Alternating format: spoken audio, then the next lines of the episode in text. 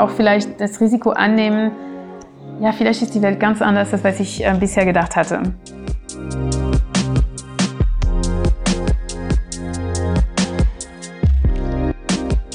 Heute heißt das Hello Emilia. Emilia kommt aus so einem kleinen Vorort von Paris und beschreibt sich selbst als queere Frau of Color und als Intersectional Feminist. Und da sind wir auch schon beim Thema. Emilia hat das Center for Intersectional Justice gegründet. Damit können viele vielleicht erstmal nicht was anfangen, aber im Grunde möchte sie, und das finde ich ganz, ganz wertvoll, einen anderen Blick auf die Bereiche Gleichstellung und Antidiskriminierungsarbeit in Deutschland bringen und die eben da auch vorantreiben. Und äh, ich nehme da jetzt so ein kleines bisschen vorweg vom Interview, aber ich finde es einfach total wichtig, dass wir alle versuchen, dieses komplexe Thema greifen zu können. Deswegen was heißt intersektionale Gerechtigkeit und Intersektionalität? Und Intersektionalität bedeutet eigentlich verschiedene Diskriminierungsformen und Gründe das heißt, also es gibt eben nicht immer nur eine Form, also oder eine Kategorie, zum Beispiel das Geschlecht oder die Sexualität oder die Klasse oder die Herkunft oder das Alter. Also keine Kategorie steht für sich alleine, sondern es bedeutet, alle Kategorien spielen irgendwo miteinander zusammen. Ja, es gibt nicht nur das eine, sondern alles begründet das. Also wenn jemand zum Beispiel mh, hm, ja, Diskriminierung erleidet aufgrund seines Geschlechts, dann ist das aber nicht nur das Einzige, sondern wenn man sich mal die gesellschaftlichen Strukturen anschaut, dann wird einem klar, dass da ganz viele Dinge eine Rolle mitspielen, die sich zum Beispiel auf unser Machtverhältnis und auf unsere Strukturen, die wir so in Deutschland und auch überall auf der Welt eben haben, auswirken. Und ich weiß, das ist ziemlich harter Stoff jetzt am Anfang, aber ich finde, wir machen es uns auch oft als Gesellschaft gar nicht so leicht. Zum Beispiel, wenn wir einen Menschen mit Behinderung vor uns haben, sagen wir, ah, der kann nicht laufen, der oder er oder sie kann nicht laufen, kann ich teilnehmen an sowas. Und ich finde es total schön, dass Emilia dafür kämpft, dass wir bisschen anfangen umzudenken und dann vielleicht dahin kommen, dass wir sagen, okay, wie können wir aber Bedingungen schaffen, dass er oder sie das alles kann und dass es überhaupt keine Bedeutung mehr hat, ob ähm, die Person im Rollstuhl sitzt oder nicht. Woher Emilia ihre ganze persönliche Motivation nimmt und wie sie es schafft, so engagiert dafür zu kämpfen, all das erfahrt ihr jetzt bei Hello Emilia.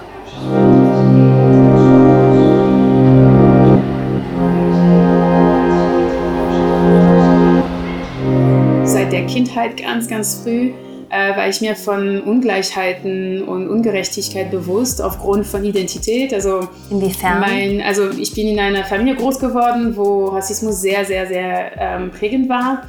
Ähm, meine Mutter kommt aus Martinique und ist schwarz. Mein Vater ist jüdisch-algerisch, aber als, ähm, also in Algerien groß geworden und aus der jüdischen, ähm, französischen ja, Gemeinschaft äh, äh, groß geworden und also dementsprechend auch einen sehr kolonialistischen Mindset hatte. Und das hat sich in meiner Familie, so in der Ehe meiner Eltern äh, wieder gespiegelt. Und deswegen habe ich so diese Hierarchien sehr, sehr krass gesehen, wahrgenommen und auch miterlebt. Und auch die Ungerechtigkeiten, die darauf, ähm, äh, die daraus entstanden sind. Und deswegen sehr klein. Also ich, ich weiß noch, ich war so drei oder vier und ich habe sehr früh meine Mutter als Opfer gesehen und als, ähm, was auch nicht so schön ist, aber ich meine, ich habe auch gesehen, es ist ähm, viel besser, mich als weiß zu sehen oder versuchen, weiß zu sein, ähm, als meine schwarze Identität auch äh, anzunehmen weil sie auch eben internalisierter Rassismus hatte in sich. Deswegen, also das war so eine so Intuition und Wahrnehmung als Kind und natürlich in der Kindheit sehen wir die Sachen auch ganz anders, aber dann hatte ich immer so eine so einen Drang so um Ungleichheiten zu verstehen, also verstehen, warum einige Menschen viel haben, andere weniger.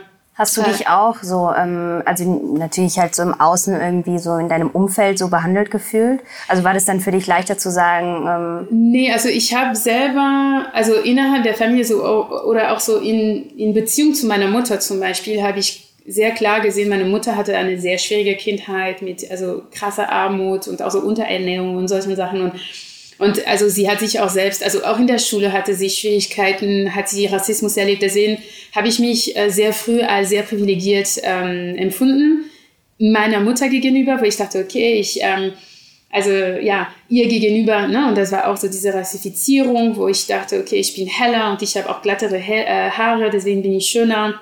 Äh, ähm, ich, ich, Hast du dich da schlecht gefühlt? Dann? Ja, natürlich. Ich habe mich sehr, sehr, sehr schuldig gefühlt. Ähm, ich glaube, bis heute noch habe ich noch so Nachwirkungen davon. Mhm. Ähm, und deswegen war das, ähm, also ja, die ursprüngliche Frage war, also genau, das, ähm, ich habe mich selber nicht so schlecht behandelt gefühlt, aber ich habe das gesehen, weil ja klar in der Schule habe ich Rassismus auch erlebt, zum Beispiel Kinder, die mir gesagt haben, hey, du bist schwarz, du bist dreckig. Und dann in dem Moment ähm, eben habe ich immer gesagt, so nee, ich bin nicht schwarz, ich bin Metis. Metis heißt ähm, ähm, gemischt, also ich will nicht das deutsche Wort benutzen, weil das sehr rassistisch ist. Also Metis ist auch rassistisch, aber halt hat eine andere Geschichte. Und ich habe immer so meine Hand drinnen gezeigt, mhm. weil das ist weiß. Ne? Und dann dachte ich, nee, guck mal, ich bin doch weiß. Und, ähm, und ja, natürlich ähm, auch später in der Schule oder wenn es darum ging, ähm, als ich 15 war, ähm, okay, was, welchen Beruf werde ich nehmen? Ähm, dann wurde mir auch gesagt, okay, du wirst äh, Friseurin sein obwohl ich immer gute Noten hatte. Wie dir wurde das gesagt? Von wem? Von der Schule? Von, also genau, von der Schule. Es gibt so eine, in Frankreich, es gibt eine Person, die dafür zuständig ist, ein bisschen so ähm, Guidance zu geben oder eher zu, ja, ein bisschen so zu betreuen. Okay. Und in der Zeit war ich ein bisschen verloren auch. Also meine Eltern hatten sich gerade äh, getrennt und das war auch eine gewalttätige Trennung und so. Deswegen war ich, ich hatte vielleicht in der Zeit nie so gute, so gute Noten wie vorher. Aber alle Jahre vorher, ich hatte immer gute Noten in der Schule außer dann. Und genau, und da meine Mutter hat, ähm, ist, äh, hat alles getan, damit das nicht passiert, weil sie hatte das auch selber erlebt, also dass ihr gesagt wurde, okay, du wirst Putzfrau. Und da sind auch so eben diese Stereotypen Krass. und diese ähm, Behauptungen, ne? so, mhm. das muss sie halt machen. Und genau, dann war ich nicht Friseurin. Also es gibt nichts Schlechtes, weil ich mag ähm, Haare und ich hätte Absolut, das gerne gemacht. Das hat damit das ja nichts nur, zu genau. tun, ne? Es, es, es soll überhaupt nicht äh, die, den Beruf entwerten, mhm. überhaupt nicht. Meine Cousine ist Friseurin und ich. Ähm, Aber es gab keine ja. Indizien in dem Sinne, dass nein, äh, klar nein, war, genau. du äh, fährst total auf Haare ab und willst das unbedingt machen. So. Genau, oder und danach, also als ich gesagt habe, nein, dann war das okay, dann kann sie, äh, es gab eine Ausbildung für Pflegeberufe. Ne? Also immer diese also weiblich und auch rassifizierend, äh, vor allem in Frankreich. Und ähm, genau, und dann meine Mutter hat äh, dafür hart gekämpft. Ähm, komischerweise auch nicht mein Vater, sondern meine Mutter. Also sie wollte nicht, dass ihre Geschichte sich wiederholt. Und dann habe ich äh, ganz normal so ein Gymnasium, äh, eine gymnasiale Ausbildung gemacht bis zum Abi und dann bin ich an der Uni gegangen. Aber das war am Anfang schon. Wieso ja. war das so ein Kampf? Kann dann die Mutter, kann, konnte da deine Mutter nicht einfach sagen, nee, mein Kind, äh, das hat gute Noten und ich will unbedingt, dass sie aufs Gymnasium quasi geht und ihren Weg verfolgt?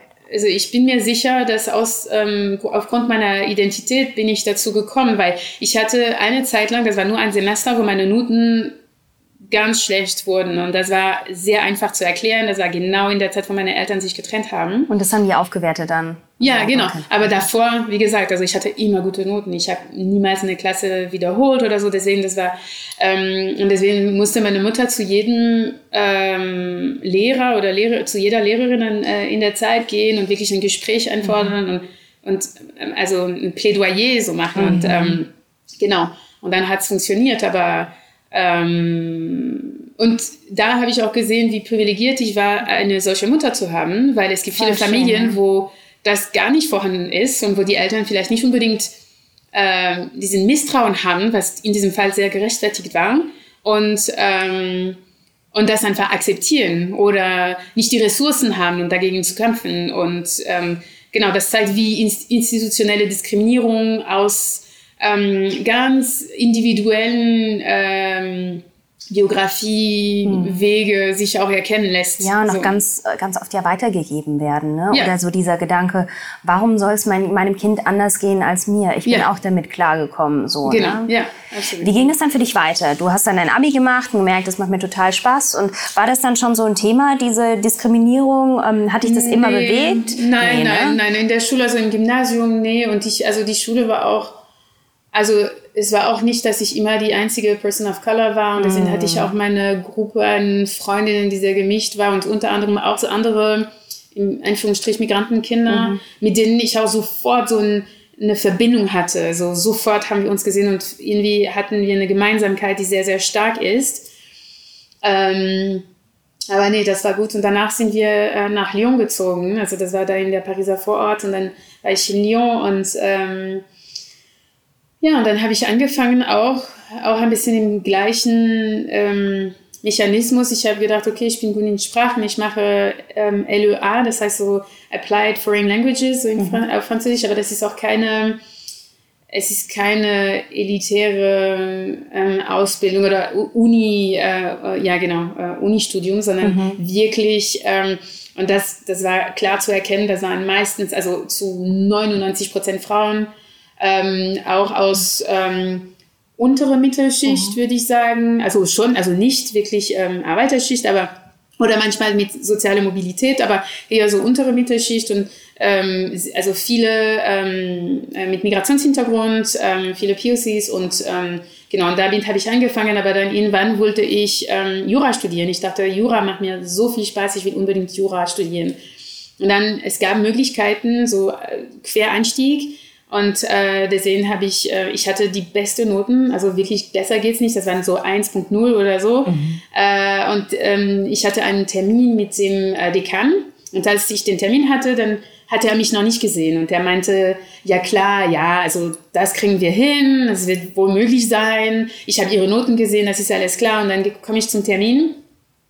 Und dann plötzlich war die Stimmung anders. Und dann meinte er, ja, wissen Sie, das ist doch schwierig. Äh, jetzt so Quereinstieg im, im dritten Jahr, also im ähm, Bachelor, also dritten Jahr vom mhm. Bachelor ist schon schwierig.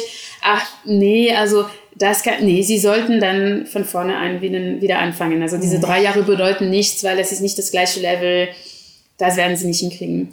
Und deswegen, also ich war sehr mitgenommen davon und es gab keine Möglichkeit, diese Entscheidung ähm, zu ändern. Genau, so deswegen habe ich gedacht, okay, egal, ich mache weiter, ich mache meinen Master und dann könnte ich dann ein Master ähm, in Business Administration, weil ich hatte gerade ein Jahr in London verbracht und ich habe dann ein Master of Business Administration gemacht mit Völkerrecht. Als, also pass auf, du ähm, hast dann dein altes Studium fertig gemacht und hast nicht gewechselt, weil du nicht nee. nochmal anfangen wolltest? Nee, nee, genau, ich würde auf keinen Fall wieder mhm. anfangen. Hattest du in dem Moment auch das Gefühl, weil das klingt natürlich jetzt, auch wenn du das so erzählst, wie du das erzählst, dass es sehr klar war, dass er das auch aufgrund ähm, deiner Hautfarbe oder deiner Herkunft mhm. oder sowas ja. irgendwie gemacht hat. Hattest du in dem Moment auch das Gefühl? Nee. Nee. Nein, überhaupt nicht. Kam erst danach so. In das kam erst danach. Also meine Mutter hast. hat das geahnt, aber wir haben nicht drüber gesprochen.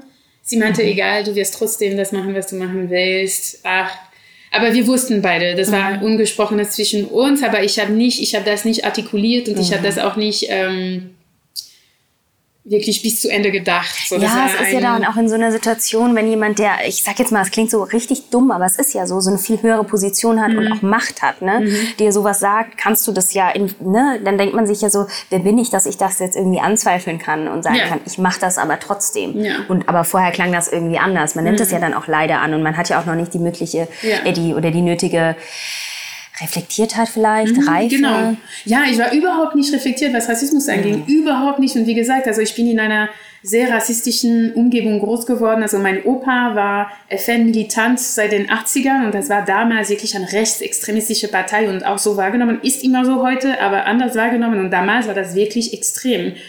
Und er ist, genau, und wir waren nah in der Familie. Also diese, meine ganze Familie väterlicherseits Welt, also größtenteils Welt ähm, FN ähm, seit Jahrzehnte und das ist auch meine ähm, ja meine Erziehung ist halt so Prägung meine ja meine Prägung genau und deswegen ähm, diese ganze Arbeit ähm, also Empowerment Arbeit die ich gemacht habe kam wirklich spät ne? mhm. und ähm, wie ging genau. das dann weiter genau dann ähm, habe ich ein Master of Business Administration machen können ähm, äh, mit, ähm, also in Völkerrecht auch, das heißt also Völkerrecht und Europarecht, deswegen war Jura auch sehr mhm. ähm, präsent in der Ausbildung.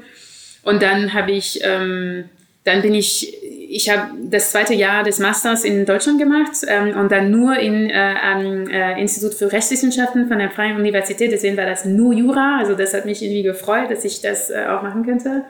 Ähm, ja, und dann ähm, dann bin ich, habe ich entschieden für mich so, ähm, ja, die Welt, ähm, also ein bisschen so weg von Europa und, äh, und Praktika irgendwo anders zu machen. Und ich habe ähm, in Ecuador drei Monate gelebt und da ähm, äh, ein Praktikum gemacht ähm, bei Children International. Und ich bin voll in die Richtung internationale Zusammenarbeit gegangen. Auch so sehr ähm, naiv und intuitiv und vielleicht aber intuitiv, auch. Ja, auf jeden Fall. Also alles war intuitiv. Also mein ganzes mhm. Leben war von Intuition so geleitet. Ja, geleitet.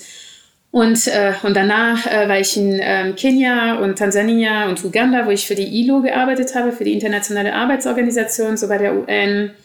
Ähm, genauso auch so wirklich super tolle Erfahrungen, die mich aber auch alle also den Hintergrund von dem System gezeigt hat und wo ich wirklich da bemerkt habe, okay, nee, das ist sehr kolonialistisch, sehr rassistisch, es kann, also das hat mich wirklich sehr gestört. Das heißt einfach durch dein, sag ich jetzt mal, deine Arbeit vor Ort und auch ja.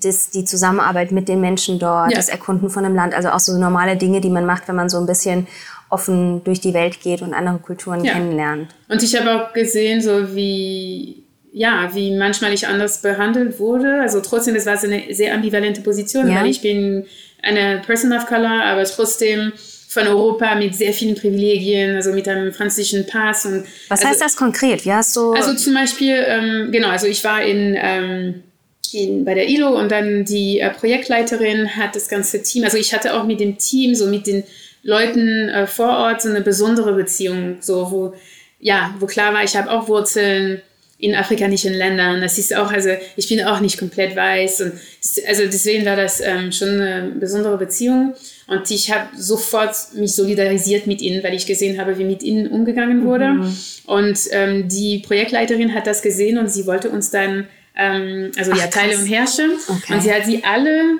so in Reihe vor, seinem, vor, vor ihrem Büro gesetzt und hat gesagt, so ja, ihr macht die Arbeit schlecht, ihr seid schlecht, mhm. ihr seid ähm, inkompetent. Und ja, und deswegen muss ich Mzungus wie Emilia äh, bringen, damit sie die Arbeit richtig macht. Und erstmal, also erstens bin ich keine Mzungu. Mzungu heißt weiß auf äh, oh Swahili. Gott.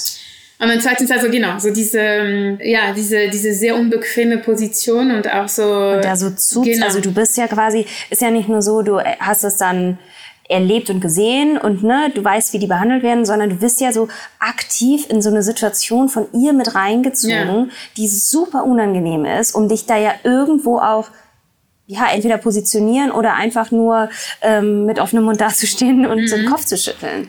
Ja, ne, und dann ging, kam, kamen wir nach Deutschland und ich habe für die gleiche Person gearbeitet, dieses Mal ähm, in einer anderen Institution. Und äh, da kann ich halt die gleiche äh, Person, du meinst diese Frau, ja, die damals genau. diese hat auflaufen lassen? Die damals mhm. diese diese krasse ja, diese Verbindung zu mir erstellt hatte. Mhm. Ne, so. Und gleichzeitig aber auch diese krasse Grenze gezogen nee, hat. Nee, damals ne, zu nicht. Das war wirklich so. Zu den anderen. Ja, zu den anderen, genau. Ja, ja, ja absolut. So euch total abgegrenzt davon. Genau, ja. Und das war für mich auch unangenehm, weil ich wollte diese Abgrenzung nicht haben. Und und danach kamen wir in Deutschland und äh, ich bin fünf Minuten zu einem Termin äh, zu spät gekommen, aber wirklich fünf Minuten nicht mal, vielleicht so vier Minuten. Und dann nehmen sie mich an der Seite und sagen so, ja, du, hier bist du in Deutschland, das ist jetzt anders als in Kambodscha, du musst pünktlich sein, hier ist Pünktlichkeit wichtig und ähm, äh, oh. ja, also klar, auch so diese, ne, also sie muss mir auch beibringen, wie die Sachen in Europa laufen. Mhm. Naja, weil also, du das ja nicht weiß. Ja, genau. Also na, deswegen, also und nach dieser Zeit habe ich auch für mich entschieden, okay, also es gibt viele Probleme in diesem Feld, aber trotzdem will ich das nicht komplett aufgeben. Und ähm, dann habe ich ein, ähm, ein Master of Public Policy bei der Hertie School gemacht. Ähm, und dann, es gab die Möglichkeit, zwischen den zwei Masterjahren ähm, ein Professional Year zu machen. Und das habe ich dann in, in Kambodscha gemacht, so bei der GIZ. Und da war es langsam klar, okay, nein, ähm, ich glaube, ich will nicht mehr in der Entwicklungszusammenarbeit ähm, bleiben. Es gab so viele Anekdoten, so viele ähm, Geschichten, die mir gezeigt haben, ähm, ich glaube, ich will mich lieber auf die ähm, Ungleichheiten in Europa ähm, konzentrieren, wo es für mich legitimer ist.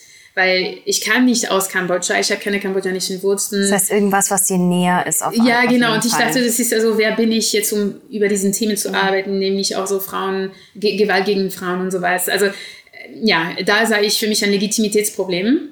Und äh, dann bin ich zurückgekommen und habe ähm, eine Zeit lang für Amnesty International gearbeitet und ähm, das war auch für mich nicht ähm, ja, die richtige Arbeit. Und dann, also das war sehr interessant, ich habe auch viel gelernt, aber ich, dann dachte ich, okay, ich will ein, ein PhD machen und wirklich mich äh, damit ganz tief in, auseinandersetzen. Ganz viel lernen vermutlich. Genau, und das war für mich mal, der, ne? der Punkt, so ein Wendepunkt, weil äh, in meinem ganzen Studium hatte ich keinen Zugang zu diesem, weil ich habe auch nicht Politik, Politikwissenschaft studiert oder ähm, also ja, in Jura ist es auch keine kritisch, kein kritisches Studium oder nicht Gender Studies oder so. Deswegen in meinem PhD war das die einzige Möglichkeit, die ich bisher hatte. Fachlich wirklich einzutauchen. Ja, genau. Und ähm, mit kritischer Theorie, mhm. also mit Feminismus, mit äh, Postkolonialismus, dekoloniale Theorie, mit äh, Intersektionalität. Und, und das hat mein Horizont enorm erweitert und auch für mich selber. Also ich könnte auch viel mehr über mich selber verstehen. Und ja, das hat meine Welt... Ähm,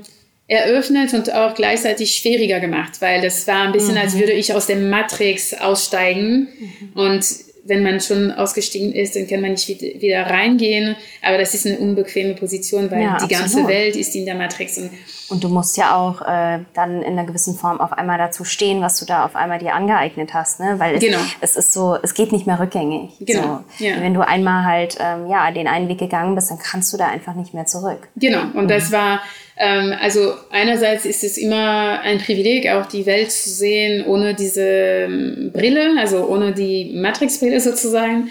Aber ähm, es macht es schwieriger, weil es ist schwieriger, so sich anzupassen, so in Mainstream-Strukturen und in Diskursen und in, also mit Menschen, die sich dessen gar nicht bewusst sind. Also einerseits schwieriger, andererseits vertieft es auch alle Beziehungen. Das heißt, ich bin, also meine Beziehungen, meine Freundschaften sind umso tiefer und authentischer. Also das ist wirklich eine, ein, ein Geschenk. Also ich nehme das wirklich als ähm, eine sehr positive Sache.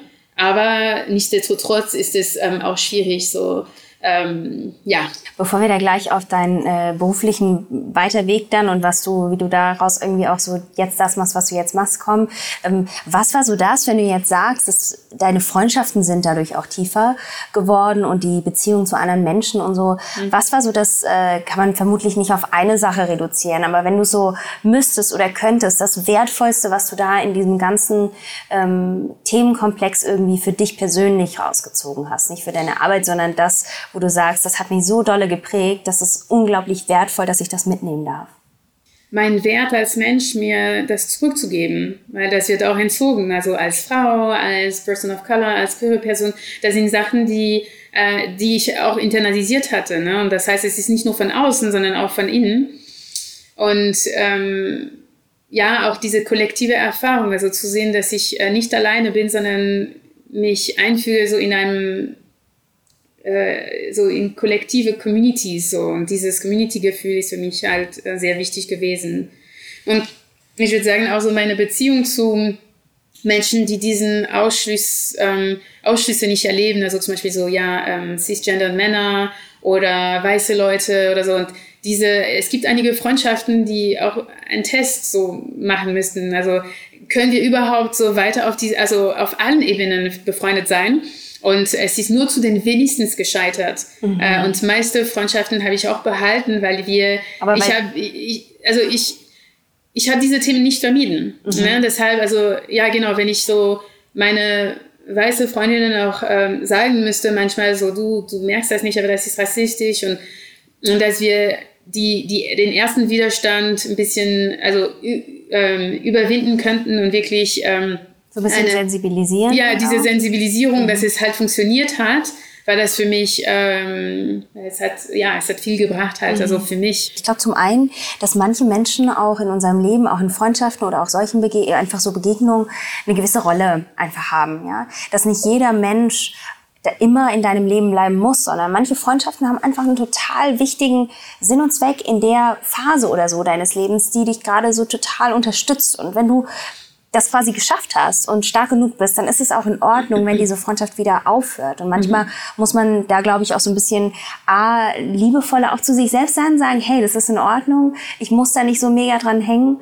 Ähm, und bei manchen Freundschaften, glaube ich, aber auch, ist es wichtig, da so offenen Umgang zu haben und Themen einfach anzusprechen, dann zu gucken, okay, wie läuft es da trotzdem weiter, ohne dass man jetzt mit jedem Einzelnen irgendeine, mhm. ich sag mal, wie du jetzt vorhin so ein bisschen angesprochen hast, diese Art Testgespräch macht mhm. oder so, ne? Ja. Sondern einfach mal gucken, angucken. Es ist auch okay, wenn das bei manchen Menschen einfach nicht geht. Es gibt mhm. ein ganz tolles Buch dazu oder Bücher. Kennst du Brené Brown? Bestimmt, ne? Ja, ja, ja. Mhm. Ähm, ganz tolle äh, Soziologin, Forscherin, die auch viele Bücher geschrieben hat. Und ich habe jetzt gerade eins gelesen von ihr, das ist ihre neueste Erscheinung, ich glaube, es heißt Deutsch, glaube ich, finde deine innere Stärke oder so. Mhm. Was ein Titel, der vielleicht erstmal ein bisschen abschreckt. Aber es geht ganz genau darum, um so Hass und Angst und wo kommt das her? Und es kommt daher, mhm. dass man sich halt immer ja auch so mit seinen Grüppchen, seinen Gedankengütern mhm. irgendwie auseinandersetzt und ähm, dolle Angst hat auch davor, sich anderen Dingen mhm. zu öffnen. Deswegen finde ich es total schön, wie du das sagst, dass du auch einfach mit deinen Freunden so, mit den Leuten, die dir irgendwie so viel wert sind, von denen mir auch mal Bestätigung auch sucht so ein bisschen ne, und mhm. haben möchte, mhm. sie so damit konfrontiert hast. Es gibt eine Person, ich habe ihr so eine lange E-Mail geschrieben, so wirklich das so, es kam wirklich vom Herzen, wo ich alles erklärt habe und auch sehr wohlwollend und sehr, aber ja, das hat gar nicht funktioniert, aber anderthalb Jahre später ist sie zu mir zurückgekommen und hat geschrieben, so, ja, ich habe verstanden. Und das war für mich auch genug. Also wir oh, sind jetzt schön. trotzdem nicht mehr befreundet, aber Allein also das war für mich wichtig zu wissen, okay, sie hat mich gehört, so was ich sagen mhm. wollte. Und sie hat äh, sich darüber Gedanken gemacht. Ne? Ja. Es ist nicht einfach nur abgeprallt. Genau. Mhm. Und was war so das, wo du sagst, es hat mich dann beruflich dazu bewogen, jetzt so mein Ding zu machen? Ähm, wie ging das da dann weiter, wenn sich so eine kompletten, ja, nicht eine neue Welt eröffnet, aber einfach so Dinge ähm, auf einmal so logisch und so klar werden? Eine Person hatte mir gesagt in einem Coworking Space, ich habe damals, als ich in dem Job war, wo, wo ich nicht zufrieden war, und dann meinte sie, yeah, it sounds like you should found your own organization. Mhm. Und sie hat mir das gesagt und es ist dann irgendwo in meinem Kopf geblieben. Es kam von Unterschied, es kam von außen, muss ich sagen, so Leuten, die mir gesagt haben, du sollst doch deine, mach doch deine, dein ja, Ding. Mach doch dein Ding. Und, und dann dachte ich eigentlich, ja, warum nicht? Ja, und dann habe ich angefangen und ich habe mich so und ich hatte den Glück, ähm, meine Dissertation teilweise auch mit Kimberly Crenshaw zu schreiben an der Columbia University und ähm, und dann habe ich sie zufällig getroffen, aber es gibt keinen Zufall. Ne? Also, Wer ist sie? Äh, das, äh, ähm, Kimberly Crenshaw hat das Wort Intersektionalität erfunden, mhm. so die Professorin. Und, ähm, Was bedeutet das? Intersektionalität. Ähm, das heißt, ähm, ähm, Ungleichheiten und Ungerechtigkeiten nicht als ähm, nur mit einem Axis zu verstehen und zu analysieren oder zu adressieren, sondern die Mehrdimensionalität von äh, soziale Ungleichheiten zu betrachten. Das heißt nicht das nur Klasse oder nicht nur die wirtschaftliche Ebene, sondern auch ähm, äh, Gender, also Geschlecht ähm, ähm, oder eher so systemisch, dass also nicht nur Kapitalismus ne, und Klassenunterschiede ähm, dass es halt nicht nur eine Quelle für die Diskriminierung gibt oder nur zum Beispiel sie, diese Person hat ein Kopftuch, sondern äh, sie hat ein Kopftuch, sie ist Frau, sie ist. Uh, uh, also nicht nur Identität, sondern äh, Systeme. Ja, also ach, Unterdrückungssysteme, okay. Ungleichheitssysteme mhm. sind dann. Also das heißt, wir können ähm, den Patriarchat nicht bekämpfen, wenn wir auch nicht gleichzeitig Rassismus, Kolonialismus und äh, Kapitalismus bekämpfen. Mhm. Genau, also das ist eher, oder wir können, äh, Antikapi wir können nicht antikapital antikapitalistisch sein, ohne gleichzeitig antirassistisch und äh, feministisch. Und mit der hast du dann zusammengearbeitet und dann, oder kennengelernt? Genau, ja, also ich habe mit ihr ähm, einen Forschungsaufenthalt gemacht an der Columbia und dann viele Jahre später, sechs Jahre später, also ich weiß nicht wie, wie, wie viele Jahre später, dann habe ich sie gefragt, ähm, Könntest du dir vorstellen, ich habe sie in Paris getroffen, wie gesagt, zufällig. Mhm. Wir waren beide auf, dem gleichen, auf der gleichen Veranstaltung, wo wir geredet haben. Und äh, dann habe ich sie gefragt, könntest du dir vorstellen, Präsidentin von dieser Organisation zu werden, die ich jetzt gerade gründen möchte? Und sie meinte, ja, sicher, machen wir. Also mach das und ich, ich bin da und ich unterstütze dich. Und ähm, ja, und für mich die Tatsache, dass sie mich unterstützt. Äh, Hat dir so einen Rückhalt gegeben auch. Ja, ne? auf jeden Fall. Dann dachte ich, okay, dann mache ich das voll und ganz. Ja. Und was hast du dann gemacht? Was macht deine ähm, Organisation? Das Center for Intersectional Justice will ähm, einerseits zeigen, Intersektionalität lässt sich tatsächlich anwenden, auch in Public Policies und auch im Recht. Und dann zweitens, äh, Intersektionalität bleibt politisch. Es ist ein politisches Projekt. Drei Säule von unserer Arbeit sind Advocacy, Research und Training.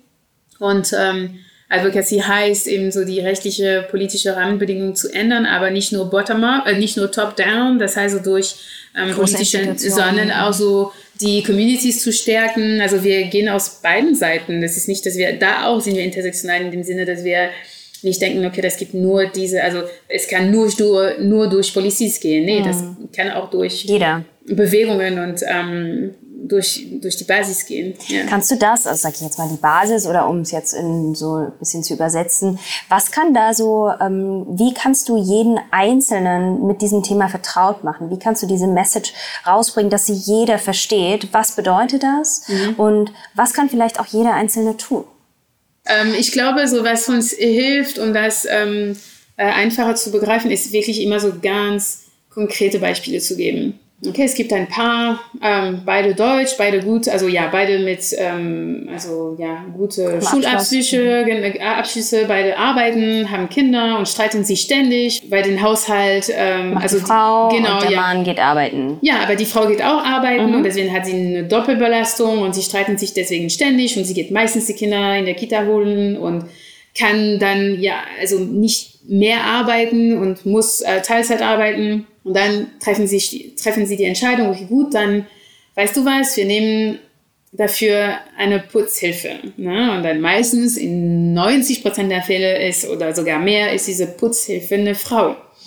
Und diese Frau ist äh, meistens auch aus einer unteren Bildungsschicht, äh, kann auch sehr oft ähm, mit Migrationshintergrund sein oder auch gar ohne die ähm, ähm, deutsche Staatsangehörigkeit äh, etc. Also viele unterschiedliche Ebenen, so Stratifizierung so von Klasse, von äh, ethnischen Herkunft, mhm. von äh, Bildung oder sozioökonomischen Status. Und diese Frau macht dann die Arbeit, die andere Frau kann dann mehr arbeiten und so ein Frieden herrscht dann in der Beziehung. Ich weiß nicht für wie lange, mhm. weil das ist auch so mhm. systemisch. Genau. Ähm, das Problem damit ist, dass das Patriarchat oder der, der Patriarchat würde, das Patriarchat, das Patriarchat würde überhaupt nicht in Frage gestellt oder bekämpft in dieser Beziehung. Weil wenn es dann bekämpft wird, dann heißt es, nee, wir müssen an uns arbeiten, damit wir diese heteronormative äh, Arbeitsaufteilung beibehalten. Also so, genau. Ach, so rum, ja. Mhm. Genau, das heißt also... Dass man eher quasi halt so sagt, eben, naja, es ist leichter, äh, wir bleiben in diesen Rollen und wir gucken, dass uns jemand entlastet und wir können weiterhin so machen und mehr und mehr, anstatt mal aufzubrechen und zu gucken, hey, Ja, und vor nicht. allem, wer, wer, wer entlastet? Das ist ja, noch genau. eine Frau, das heißt also Care mhm. und Pflege und Aushalt bleibt in, in der weiblichen Sphäre, ne, mhm. sozusagen. Und das ist das Problem des Patriarchats. Mhm. Wenn es ein Mann wäre, aber der trotzdem keine Staatsangehörigkeit hat und äh, trotzdem so ärmer ist, etc. Es würde nur ein, ein Bruchteil des Problems auch lösen. Mhm. Deswegen ist es wichtig, das Ganze holistisch zu sehen. Und ich will auch gar nicht sagen, so, ja, das ist ganz schlimm von euch, dass ihr das gemacht habt, weil das ist ein System. Und, und es ist ja auch, ja, viele machen sich da überhaupt keine Gedanken. Es ist halt natürlich, weil es ist die logische Folge. Du denkst an dich, du denkst, wie kannst du vielleicht da entlastet werden ja, und stellst genau. es überhaupt nicht in Frage, was da ist. Das ist wirklich ohne Beurteilung. Deswegen, hunderte ich, ja. von Jahren irgendwie so mhm. einfach aufgebaut hat ja. ne, und gefestigt wurde. Das ist ja Genau, das. das ist unsere Erziehung. Das heißt also, dass es dazu gekommen ist, dass die Frau dann mehr macht. Also ich weiß es auch aus eigener Erfahrung das ist, äh, es ist auch selbst, also das sind auch Entscheidungen, die Frauen selbst treffen. Ne? Und mhm. ähm, genau. Aber deswegen die Intersektionalität hilft, äh, hilft uns eben diesen Systemdenken zu haben, statt nur individuell zu, in, äh, Ungleichheiten zu betrachten. Das stimmt, das ist, finde ich, eine total, ähm, total wertvolle und total schöne Sache. Mhm. Ähm, eine letzte Frage. Was würdest du in diesem Bereich gerne Menschen mitgeben? Was würdest du gerne mitgeben, dass man sowas vielleicht ein bisschen besser verstehen kann? Was sind so die Punkte, wo du sagst, okay, hey, habt das mehr im Kopf, achtet mehr drauf. Wie kann man das so im Alltag vielleicht auch ein bisschen mehr mitmachen? Ich glaube, das geht erstmal um einfach das zu akzeptieren, ne? dass die Welt nicht so unbedingt ist, wie man sie sieht oder bisher gesehen hat. Und ich glaube, das ist das Wichtigste, was man machen kann, ist einfach so offen zu sein dafür und nicht immer in diesen Widerstandsmodus zu kommen. Zum Beispiel, ja, aber ich bin gar nicht so. Mhm. Ich bin gar nicht so. Ich würde das nie machen. Es geht nicht um einzelnen Menschen oder über die, also nicht nur, natürlich geht es darum, aber in erster Linie geht es darum, ein System zu verstehen.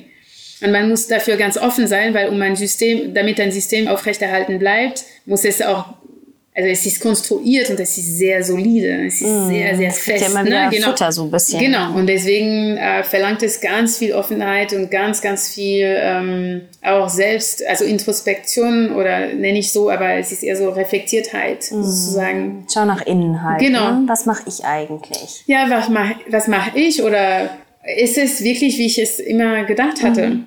Und also das ist das Einzige, was ich jetzt äh, mitgeben würde, ist äh, offen sein und äh, auch vielleicht das Risiko annehmen, ja, vielleicht ist die Welt ganz anders, als was ich äh, bisher gedacht hatte.